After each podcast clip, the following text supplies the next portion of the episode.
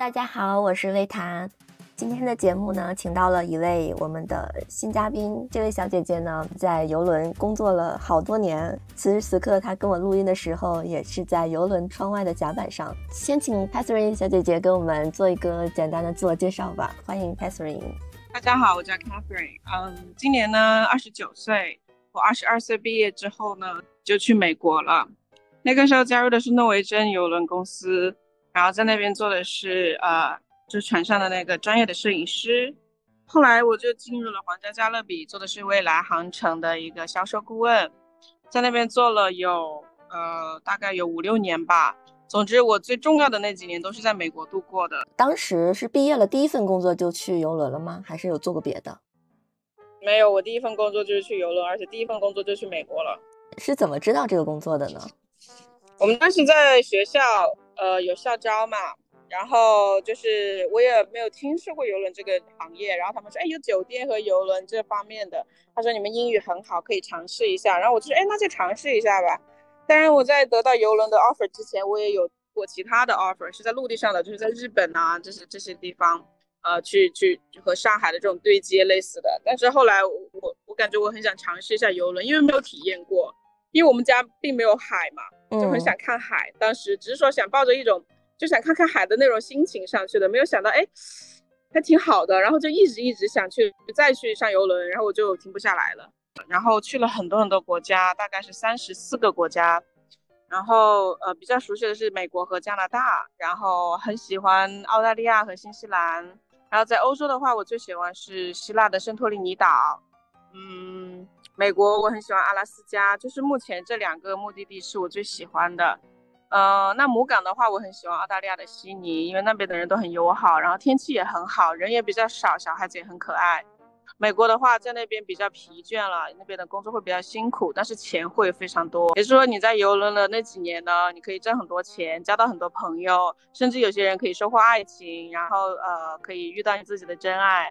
嗯，所以游轮上几乎是一种生活方式的选择吧。而且我现在也在游轮上嘛，因为我觉得就是。我很喜欢船，就感觉这是一个家一样，因为你没有任何的开销，它没有陆地上的勾心斗角，然后很简单很单纯，也遇到的都是一些很快乐的人，因为大家都在度假，所以不会有那么多很复杂的事情，只是说想来这边开开心心的玩一玩。刚刚说到说走了三十多个国家嘛，那是不是基本上游轮的这些航线是全都去去到了吗？有没有没去过的地方？有，比如说冰岛啊，还有南极啊，像这种极地的地方我还没有去到，我觉得很想去。还有比如说我们的呃加勒比和那种呃诺维珍，他们都是大船嘛，对，就是都没有办法停靠那种很小的城市，比如说瑞士啦，就是那种内河的地方，我还蛮想去看的。还有匈牙利呀、德国啊这些地方，比利时，呃，我们是我是没有去到，我只是去到那种就是深就是深水港，我们的大型就是大号的游轮，因为加勒比的船都比较大。哪怕是小船，它都有六七万吨或者九万吨这样子，它都可以停靠在，比如说呃圣托里尼啊。如果停靠不了，它还有那种就是 tender boat，就是那种呃轮渡，可以把你送到那个港口。我停在海中央，但是我可以送过去。我就觉得，嗯，还有很多遗憾，就是还有很多地方没有走。不过我到现在为止还挺满足的，因为看到了很多呃很美丽的地方，尤其是阿拉斯加，我真的很想再回去。阿拉斯加为什么会这么吸引你呢？嗯，因为它可以让我忘记世间所有所有的烦恼，而且那里非常非常的干净的空气。我可能我个人是喜欢那种比较冷的温度吧，所以我很喜欢加拿大和阿拉斯加。所以我不太喜欢那种非常热的地方，我喜欢比较凉的地方。呃，就是比如说它它那个是冰川，你好像在仙境里面一样。而且当时我在在那条船在海洋的那个旋律号吧，Serenade，然后。那里有一个非常会弹吉他的一个人，超级好听。然后正好我们每次过那个峡湾和冰川的时候，都有那种云雾缭绕，你在外甲板就可以看到，好像是在仙境，你好像踩在云上面一样。那个水超级超级，就是好像是那种棉花糖一样的那种海水，你看过吗？就是那种一层一层，反正超级超级美。然后我还看到那种蓝色的冰川的一个墙，啊，就像一个冰山一样，反正很美很美。我我不知道为什么那么喜欢，就是因为我在那里感觉，整个人都是被放空的感觉，因为我很喜欢那种没有噪音的环境。我在陆地上为什么做，就是不喜欢在陆地上上班，是因为第一，我不喜欢通勤的时间太长，地铁还有公交车还有车就是路上。那个车的声音让我非常烦躁，所以我一回到陆地就就很很长一段时间都觉得很容易神经衰弱。嗯，比如说外面有小孩一直尖叫呀，车车有噪音啊，一直鸣笛呀，还有地铁和公交车的声音也很吵啊。然后，然后陆地上如果在家里过暑假的话，有蚊子啦，有蟑螂啦，有老鼠啦。虽然不是在我家里，但是你在路边上会总觉得哪里哪里就会有不干净。你你什么东西你都要，要么就打车，反正就你你没有办法说在游轮上那么清闲、那么安静的时光。我比较喜欢那种，呃，比较安谧的时光吧，所以我很喜欢阿拉斯加。然后那边有一些有一些呃，那边有很多动植物。还有比如说熊啦这种，他们的动物保护的很好。哦，熊是那种是路边可以看到吗？还是不不不不不要要到特殊的地方？比如说我看到了鲸鱼，我一我一生当中一第一次看到鲸鱼就是在阿拉斯加看到的。哦，我觉得那个时候真的好好看，而且那个时候你看到那种有彩虹和冰川一起出现，然后包括云雾的那种现象吗？我就看到了，我觉得好美好美。哎，我好想看哦！你有没有图片？到时候可以发给我吗？这真的好美。然后那个海豚，它有很多不同不同类型的海豚。然后我看到了棕熊，他们有一些岛是棕熊岛，有些有些岛是黑熊岛。然后有很很多老鹰，那里有很多老鹰，而且对他们那些鸟类都是那种很珍很贵挺珍贵的那种鸟类，所以都是保护的。嗯啊，第一次看到一个老鹰在我面前，我觉得。好大，好长的翅膀。到阿拉斯加的陆地上可以玩什么呢？呃，那边有很多海鲜，嗯啊，有很多海鲜，他们很喜欢吃那种大龙虾，嗯，那边基本上是吃海鲜居多吧。然后陆地上基本上都是去看那个冰川，然后去看熊，去看海狮、海豹，然后去我们有的时候会去烧烤，烧那种三文鱼。我们会去，就是一般是把你坐船、坐快艇，先让你看一看海狮、海豹，然后坐到一个就远方那个小岛，然后把你带到一个小镇上，那里有个小屋子、小木屋，你到那边可以去吃那种烤的三文鱼，啊，然后你还还可以，比如说大家可以坐在一起，一起有篝火，嗯，我觉得很安静，我很喜欢这种生活，就是就是开着一个快艇，然后送你到一个小岛上去吃吃饭，然后那里又很又很又很开心，然后比如说你还可以游泳。还可以游泳，不会冷吗？他们有那种，就是热水啊。啊，嗯，哎，有没有狗拉雪橇这种？有有，但是你要看你到那个哪个港口，它不是每个港口都可以坐的。嗯，然后有的时候你你如果可以，如果你运气好的话，可以用那个直升机，可以看到那种更高的冰川。哦，就是可以坐直升机这种项目，可以去，对，可以去更远、更高的那些冰川去看，那更大的。嗯，我当然上次就没有看到，因为全部被爆满了，所以我很想回去。哎呀，对啊，我就听你说的，我都想去了。因为阿拉斯加我之前也没有去过啦，我之前特别任性，就听觉得阿拉斯加会不会很冷啊，就也没有说觉得很想去。它确实很冷，它确实很冷，但是那种冷不是那种刺骨的寒冷，而是让你觉得心很干净的那种澄澈的感觉。哇，让你觉得哦，好平静，好舒服哦，就感觉时间就好像就停止在那一刻，而且所有的人都好快乐，可以看到那种蓝色的浮冰在那个海面上，这样慢慢的走，慢慢的走。对啊，那你说你没去冰岛，那挪挪威呢？挪威有去吗？没有，我就是因为没有去那种北欧，我想去瑞典、芬兰这些地方，对，很想去。啊，这个是也是我很想去的。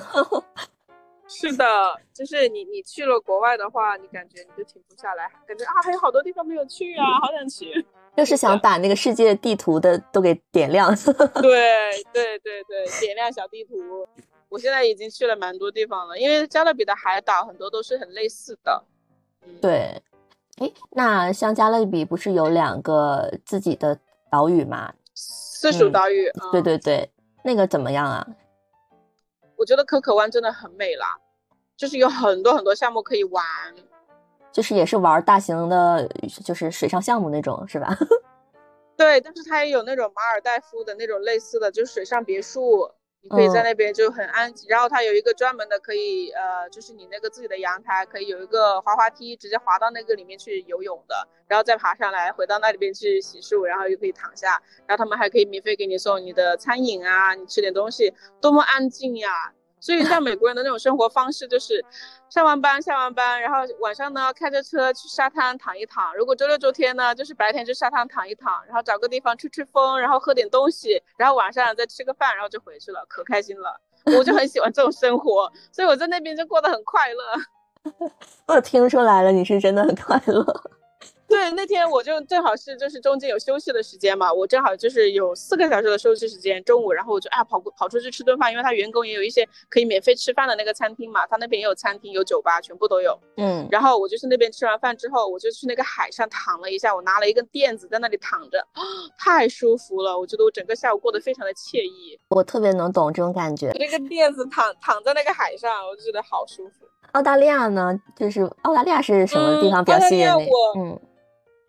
第一个地方去的是珀斯吧，珀斯和埃德莱德这两个地方都很美。悉尼的话是那种感觉，因为是他们的最大的一个城市嘛。现在不是首都，他们首都是堪培拉，我没有去过堪培拉。但悉尼的话，我们停靠的地方非常非常方便，就是在那个悉尼歌剧院的门口，然后那个那个那个大桥，就感觉非常非常好看。你只要走路就可以到，然后他们那边的交通也很方便。悉尼的话，我很喜欢的就是那里的人。那里的老人对后辈非常非常友好，每一次看到你的 How's it going? How are you doing, sweetie? 他就就非常的，然后如果喜欢你的话，然后他们如果呃去岸上玩，然后回来还给你带巧克力，给你带糖吃，反正每次都会记得你，把你当成自己的孙女一样，而且他们很有爱的，甚至我看到很多家人都领养了一些中国的小女孩，哦。是的，他们我只看到过领养的中国的女孩子，从来没有看到被领养的中国的男孩子。因为那个年代重男轻女，很多人抛弃了中国的女孩子。所以我在那边最大的感官就是，包括美国人和英国人，我都遇到过那种领养中国女孩的那种家庭，甚至对他们非常好。所以那些女孩子就直接说：“我永远都不要回中国，因为，因为他们是在中国被抛弃的，他们被中国的父母抛弃以后，他们在美国或英国，他们的养。”领养的父母给了他们爱，所以他们不想再回到中国。我可以理解他们的心情，不是说他们不爱国，虽然说他们是中国血统，但是给他们爱的是他们领养他们的美国父母。澳大利亚我也看到过很多这种领养的家庭。就是有一句话怎么说的？就感谢父母不养之恩。真的，他们在那里过得可好了，天天都可以带他们来游轮上玩，还可以带他们去出海，日子过得多好啊！是啊，是啊，所以就真的是，嗯，命运在一个方面对你不好，但是另一方面又反过来会回馈你，我觉得是这样的。他们对那些领养的中国女孩子都非常非常好，甚至超过了对他们亲生的，因为他们说想给他们爱，不想让他们觉得这个世上没有爱。嗯，哇，好温暖哦。他们那边你可以感受到每一个人的信仰，嗯，尤其是那种老人家，他们对信仰真的就是坚持的很好，做的很好。是信什么教吗？这种基本上就是，比如说像这种英联邦啊、美国啊、加拿大、澳大利亚、英国，他们全部信仰基督教嘛，就天主嘛。所以说他们都会圣诞节都是他们很很重要的节日，在圣诞节的时候，大家他们就是看到你就觉得很开心，给你发糖。我很好奇啊，有没有在澳大利亚过过圣诞节？因为那边不是夏天吗？有有，我当时还去那个。澳大利亚旁边的一个新克里多尼亚的一个小岛，我还去那边录了一个视频呢，就水下戴着圣诞帽，那个时候是夏天，对，嗯，所以我那个圣诞节就过得非常的有意思，很开心，很开心。他们那个水保护的很好，是那种湖蓝色、那种绿色的那种水，都能看得到里面、下面底是什么样的，很干净。所以我在水下录的那个浮潜的那个视频，都可以看得清我的五官和脸。哦，你说的这个岛就是澳大利亚旁边的一个岛是吧？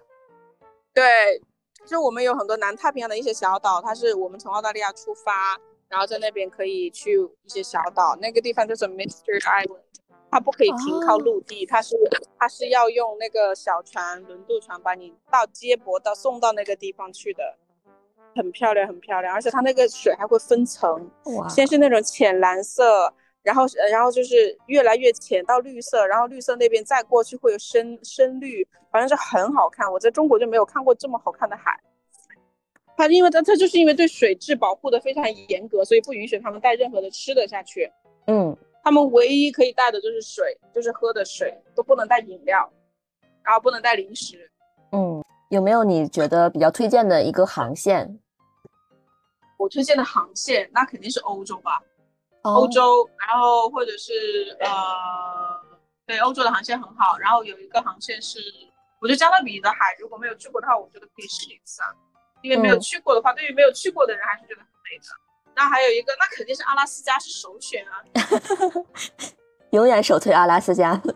对，阿拉斯加，然后他们都说阿拉斯加是人生必去的一个地方。哎，那欧洲的航线是一般是从哪出发，会经过哪里呢？一般是从呃那个巴塞罗那，就是西班牙的那个港口出发，因为那里可以停靠很多大船。然后有的话是从有些是从罗马出发。嗯，然后有一些是从英国出发，所以要看你去哪些地方了。他们大部分停靠的是在就是意大利呀、法国啦，然后希腊，一般希腊是必去、必打卡的地方，因为很多人就是奔着那里去的。还有克罗地亚，因为那些地方都很美啦。而且希腊的话有很多小岛，非常非常好看。圣托里尼它那边所有的地方都是白色的房子、蓝色的顶，然后还有红色的花、紫色的花，都是缠绕在他们那些窗花上、窗边上。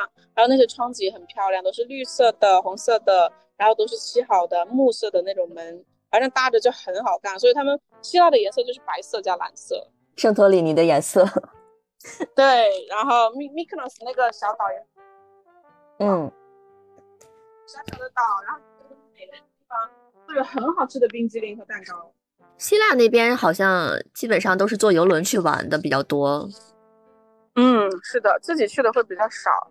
嗯，欧洲的话，我觉得去一次好像可以打卡很多国家，坐船都可以。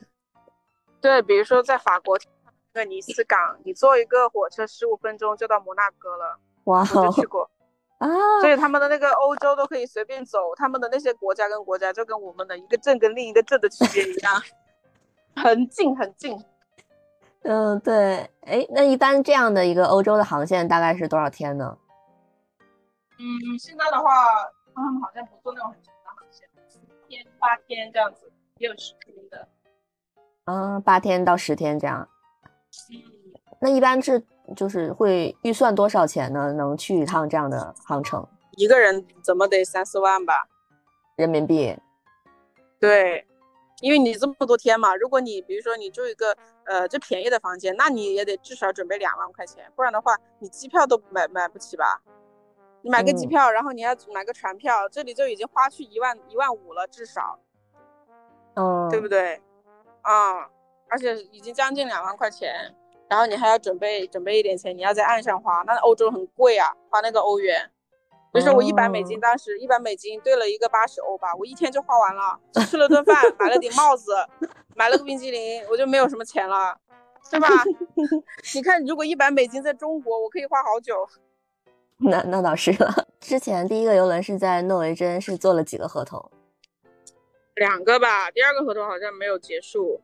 对。嗯，诺维珍感觉怎么样？这个公司，我觉得很好啊，但是有一些地方还不够完善吧。因为我当时辞职的时候是在中国的时候，我觉得他们对中国市场不是很了解，他们想打入中国市场，但是管理方式上没有没有跟上，就是我们中国人喜欢的那种管理方式。所以后来我看到了这个苗头，我就觉得应该不太对劲吧，然后我就辞职了。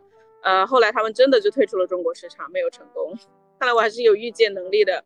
呃，后来我就去了皇家加勒比了。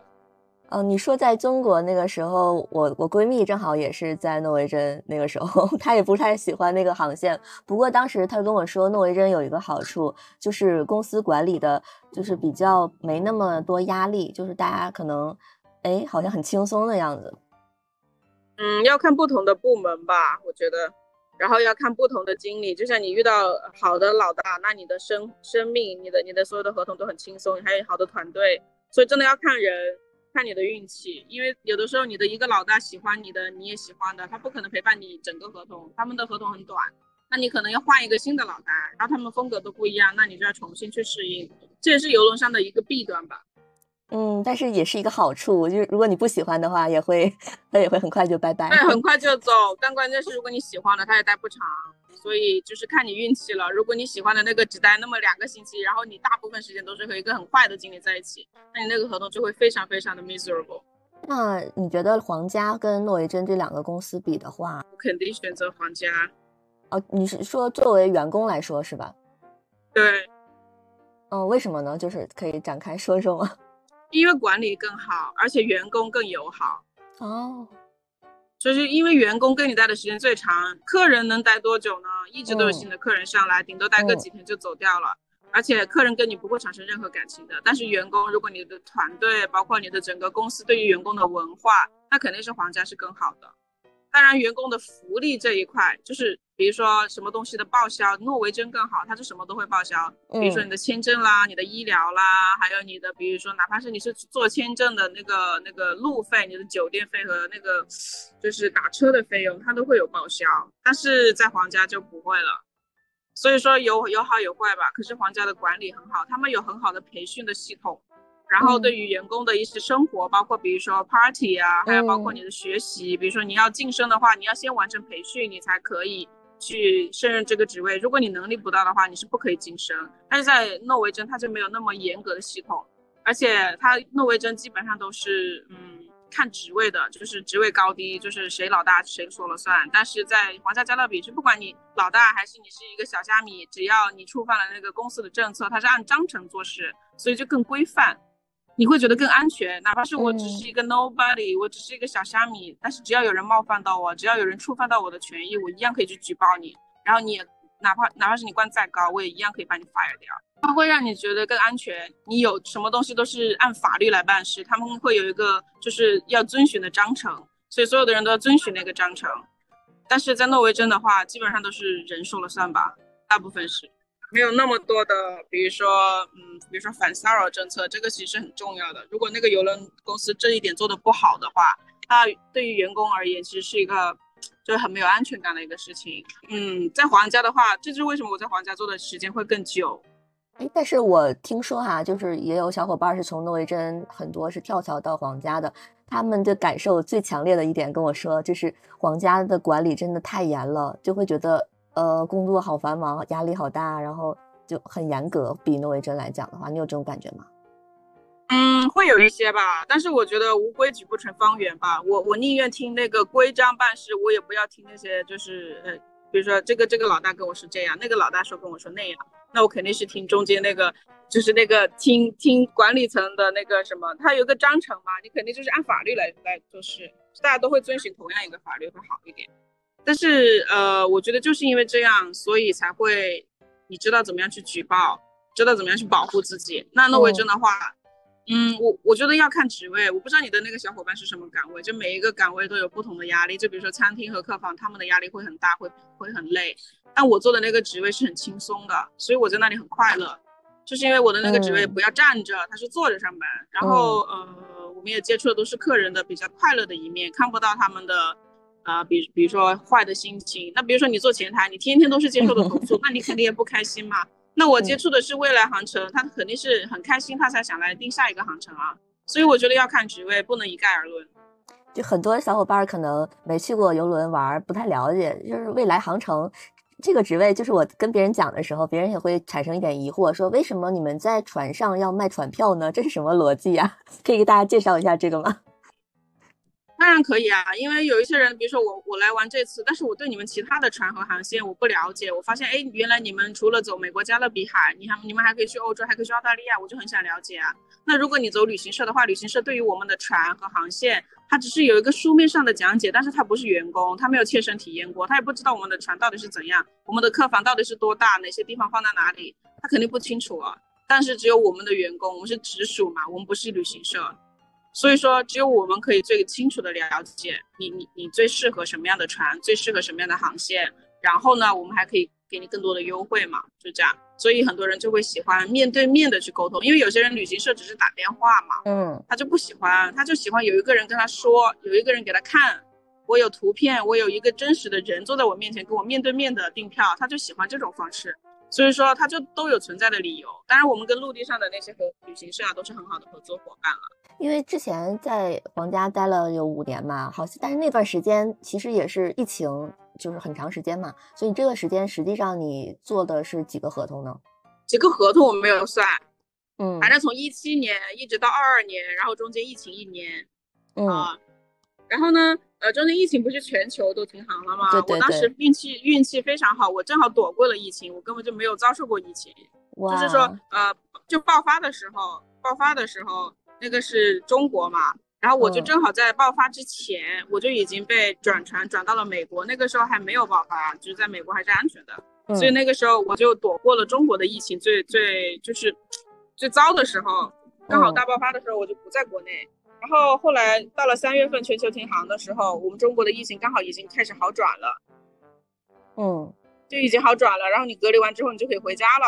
啊，然后那个时候我我被遣送回家，啊，就皇家给我买了机票嘛，我觉得皇家这一点做的非常好，嗯，他就一定会把你送回家，你一分钱都不用出。如果要等机票，他就把你放到酒店里，让你去休息，有有有钱给你吃饭，反正不让你掏钱。所以我就觉得被照顾的非常的好。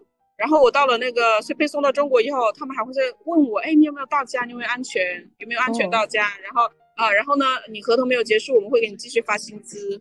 哇，会找你的，我我就觉得很好，因为我什么事情都没有做，但是因为我的合同没有结束，他说因为这个是疫情，是没有人是人力不能控制的，所以说不是你的错，你的你的合同只要你还没有结束，我们都会给你发钱啊，所以我就觉得加勒比在这一点做的非常非常的好。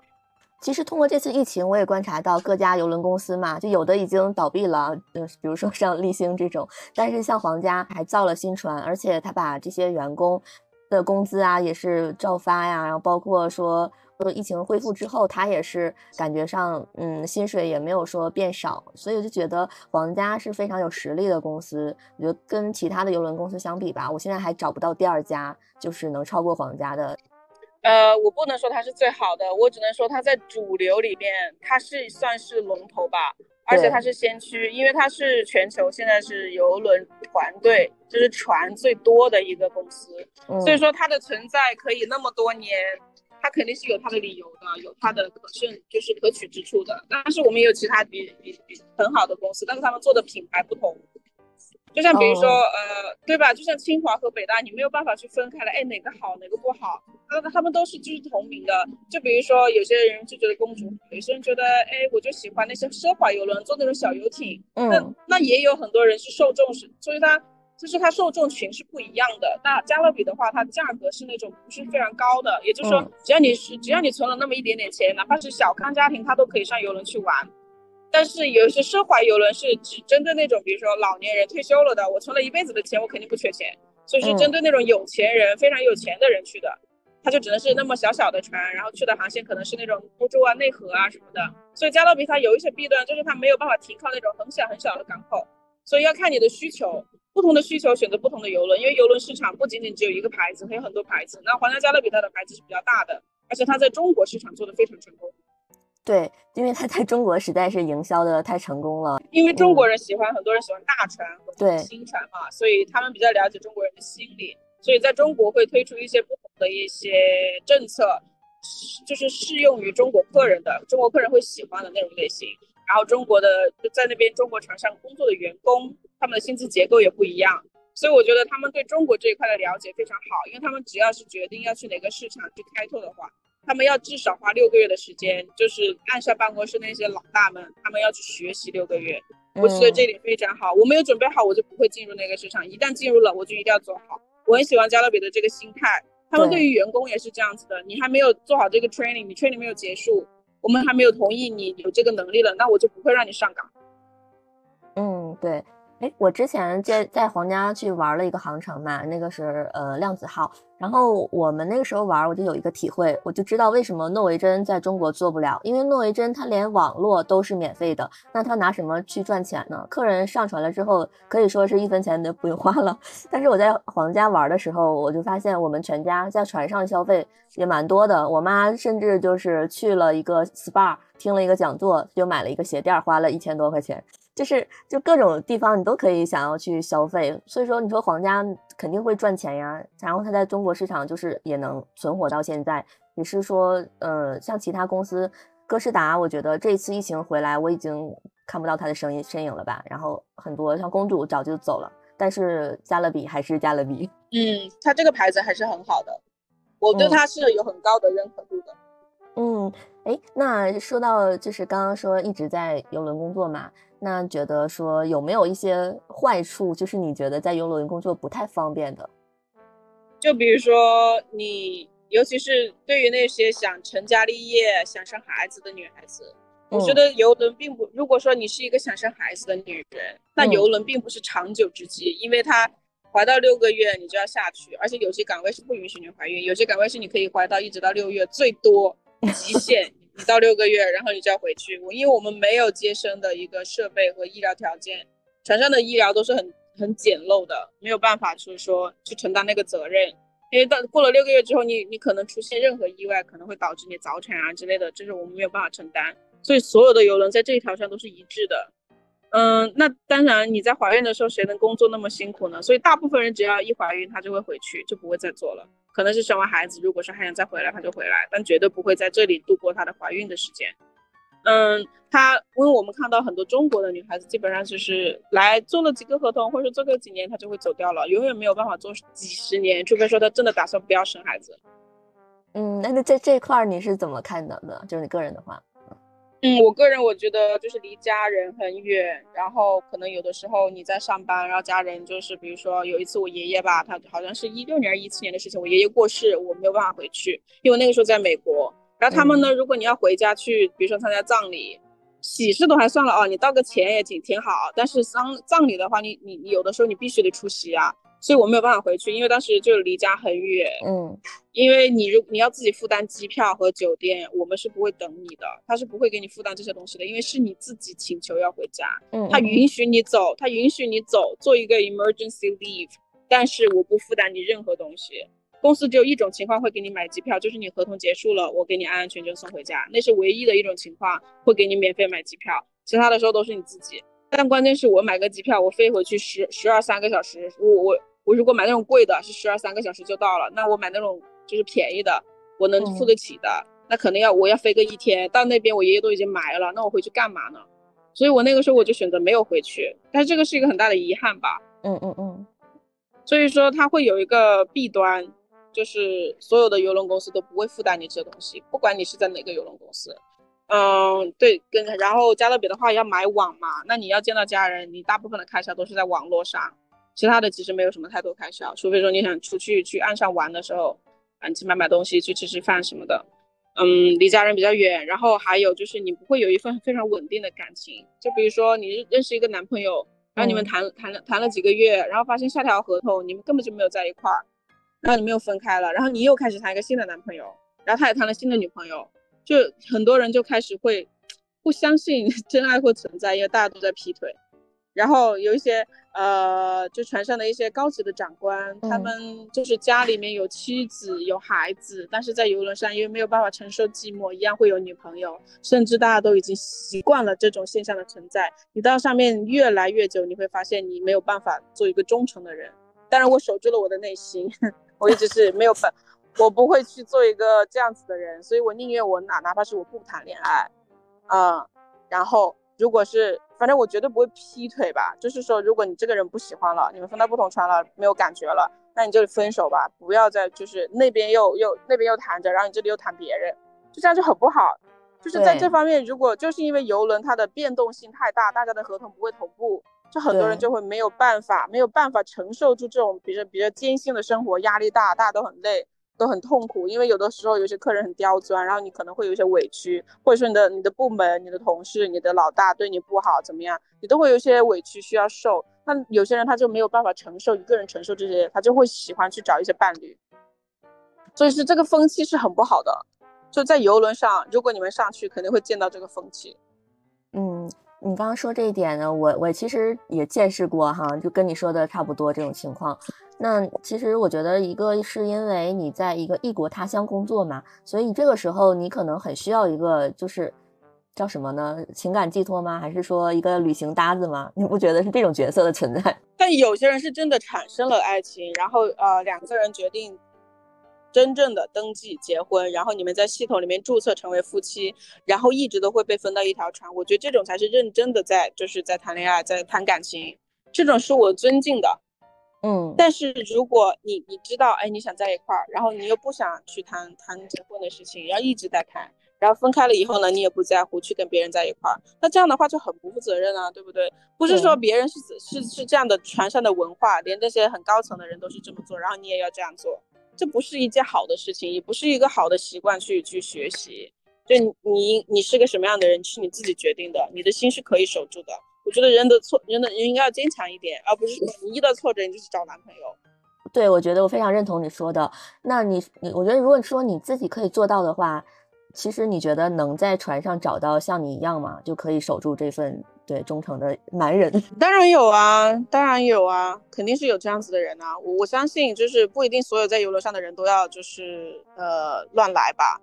就是还是有人是真正的愿意在上面想来学习学习，想来挣挣钱，然后会每天可以跟家人通通话，他觉得挺满足的。我觉得真的有这样的人存在，不不要觉得说你看的少你就觉得他没有，他就是有这样的人。然后他也没有什么坏心思，他也不想谈恋爱，他知道就是他很爱他的老婆，很爱他的孩子，他也不想跟别人乱来。然后别人跟他接近的话，他也会主动保持距离。我觉得就是有这样的人啊，嗯。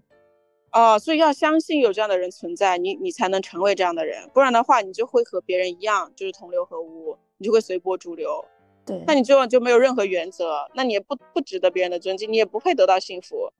嗯，对，是这样的，没错。我记得你之前有说你在船上工作的时候也。有做一些副业嘛，写书之类的。我是想说，哎，你是怎么做到的？工作之余还可以做这些事情？嗯，是爱好吧，就是因为呃，有的时候不是经常出去玩吗？对，然后会有拍拍照啊，然后会有写一些自己的一些，因为我自己个人非常喜欢写作，很小的时候就喜欢写作，就在上学期间就很喜欢。呃，当然那个时候不是写英文了，但是那后来我就发现，哎，其实我可以用我的自己的经历和这些故事去写一些小说，写一些故事。然后后来我正好就是去了一家呃这样的公司，就疫情结束之后。呃，因为我当时在游轮上还没有还就还没有疫情的时候，我就有这个想法。然后疫情结束之后嘛，呃，疫情的时候就在国内，嗯，我就正好去了一个这样子的可以让我写小说的地方。啊，那个时候好快乐。嗯，我觉得上天比较眷顾我，就是我其实没有感受到什么太多的那种，呃，灾难吧。嗯，就是你看疫情也我也逃过了。然后正好回来的时候已经 结束了，然后我就安安心的在家，然后我就找工作，然后一下子找到了，然后也是做我喜欢的事情，就是写那个英文的小说，嗯，可以就是以员工的视角，以那个游轮上员工的视角去去看一些客人之间的一些故事，讲一讲员工的一些爱情啊这种之类的，还有我们的一些管理的一些系统啊，一些长官啊。怎么去，就是比如说几个部门之间，甲板部、轮机部、酒店部，然后部门之间，然后有一些什么样的爱情故事发生这样子。因为我觉得这个题材非常非常吸引外国人，因为当时我们的那个小说，它的受众群就是美国和加拿大人，对，所以我就觉得，哎，他们还蛮喜欢这个题材的，挺受欢迎的。当然后来，呃，我回到游轮上之后，我就没有写完那本小说了，现在都还感觉还想继续写。哎，所以这个小说现在是处于一个已经已经已经上架了，已经结已经完结了，但是其实我没有写完。哎，那我们可以看到吗？你们要是有那个美国的 ID，或者说只要是国外的 ID，只要能搜到这个 APP 叫做 Novel Cat，就就是可以看得到的。我但是我没有更新的时候，他们可不开心了，我的读者们，他说怎么还不更新？怎么还不更新？哦，就等于说，其实你是回到国内的时候去完成的这本书的写作。嗯，是的。后来呃，又就是就是游轮又回来了嘛，我又接到了他们的通知，就马上叫我回去，说，哎，我们需要你，我们现在已经开始 back to service，we need you，好，然后又回去了。那你刚刚讲到这些，我我还蛮好奇的呀。就是你说到员工之间的一些故事啊，不管是爱情故事还是什么故事的，可以简单的分享一个你觉得比较哎特别的吗？我看看，呃，我就讲我的一个好朋友吧。嗯。他他原来是跟我一起的，我们是同事。嗯，后来他在一八年，他好像就离开了，我还继续在这边做。他回到中国以后，他是云南人。他回到中国以后，他就做了一个皇家加勒比的一个代理，就做好像旅行社这样子，可以在他那里订票。嗯，然后他自己也开了一个好像是就是教育机构这样子，就培训机构给小孩子这种培训机构这样子，我觉得很厉害。他自己去花了好像是三千美金吧，注册了一个这样子的呃旅行社，呃叫做曼妮的旅行吧，好像是。嗯，好像是，我不记得他的全称。对，然后就可以呃给他那里，在他那里订票。然后他在游轮上，当时最后一个合同，她的男朋友是印度人。然后后来呃疫情的原因，他们分开了三年。我以为他们早就掰了，结果没有想到，就是，然后他们去年就已经领证结婚了。我说，那你真牛，恭喜你！我说，恭喜你姐妹，三年了，你们的爱情还长久不衰。而且现在他印度的那个爱人，现在他们已经在云南定居了。啊，然后我不知道他目前的爱人做什么工作，但是他们就是已经生活在一起了。他们就是要在中国一起生活，就是他的印度的爱人就是要在中国一起生活。我觉得这样也挺好啊，是一个很好的结局。对吧？起码没有没有香消玉殒，这段爱情还是画上了一个非常完美的句号，而不是就是无疾而终。我就觉得很完美。就不管他是什么国籍啦，对不对？虽然中国人对印度人是有偏见，但是我觉得我看着他很幸福，我看他很幸福，我觉得很开心。哦，你讲的这个故事，我觉得好像在船上，就你看起来不太可能的那种结合的伴侣，结果真的结婚的，好像还不少呢，真的。嗯，就是说你一定要有一个人，一定要做出一些牺牲，嗯，因啊，然后你要经得住考验，时间、距离、空间的考验，所以你要相信爱情，你才能做到。真的，只有相信爱情的人，他会去坚守。对，然后两个人明明，然后两个人知道我们就是合适的，我们就是要在一起的。那不管是多久隔开，不管隔了多远，不管有多少时差。嗯，我们就是要在一起，结果他们后来就是结合了，就是结婚了，得到了中国法律的保护，领了我们中国的小红本，对不对？领了咱中国的小红本，你看，所以就没有任何人敢有异议，所以也不会再有存在说，哎，你在游轮上怎么可能找到真爱？就有些人会有这样子的一些偏见，你知道吧？对，我觉得就不应该这样子去去去评论。你你你自己都做不到，你又怎么会去怎么有好意思去说别人呢？首先要自己做到吧。对，哎，其实你刚刚说到一点，我我也是蛮好奇的，因为疫情期间你已经回到陆地上，找到了一份你蛮热爱的工作，那为什么还是会决定说回到游轮呢？呃，因为当时就是停航的时候，加勒比把我照顾的太好了。中国人的思想可能是觉得这公司太不错了。这么面对这么大的天灾，居然还可以每一个员工，我不是那种非常重要的员工，但是我我觉得我只是个小虾米，他都可以问我你有没有安全到家，帮我买好机票，给我订好酒店，在我等等酒店的时候，等机票的时候，一直把我放在酒店那里等，等了好久吧，等了四五天才等到我的机票，然后从来没有说过任何东西，然后每天都有给我包我的饭食，没有少过我什么。后来他们叫我说我们需要你的时候，我觉得我义不容辞。而且他们工资也没有少我一分钱。最后一个问题是在游轮工作有什么样的体会？是你觉得在其他地方工作所不具备的？嗯，它可以治愈你，因为是真的很美很美。大海它是可以包容你所有所有的心事，可以倾听你，然后你也可以看日落日出，遇到的都是一些很美好的人和事，它会让你的心胸会变得。非常的干净，被变得变得非常的有宽容，你可以接受很多的差异，很多的不同，就发现你在国内的很多不懂的事情，你在国外待过几年，你就发现，哎，其实也没有什么大不了。我觉得我就是我就是不回去，我在陆地上怎么可能找到一个跟他一样的东西？这里是电视台，这只是演习，这只是演习，这只是演习，演习了是吧？不要他，对，不要他，我不要他。This is the bridge for access for access. 没事，那你先忙，嗯。嗯，我们今天就到这里好吗？好，好，好。感谢收听本期贴心闺蜜，欢迎添加微信 v i t a m i n 八二一与主播联系和添加听友群。如果你喜欢我们的节目的话，记得点击加号订阅和收藏哦。也欢迎大家在小宇宙为节目赞赏。我们下期再见啦！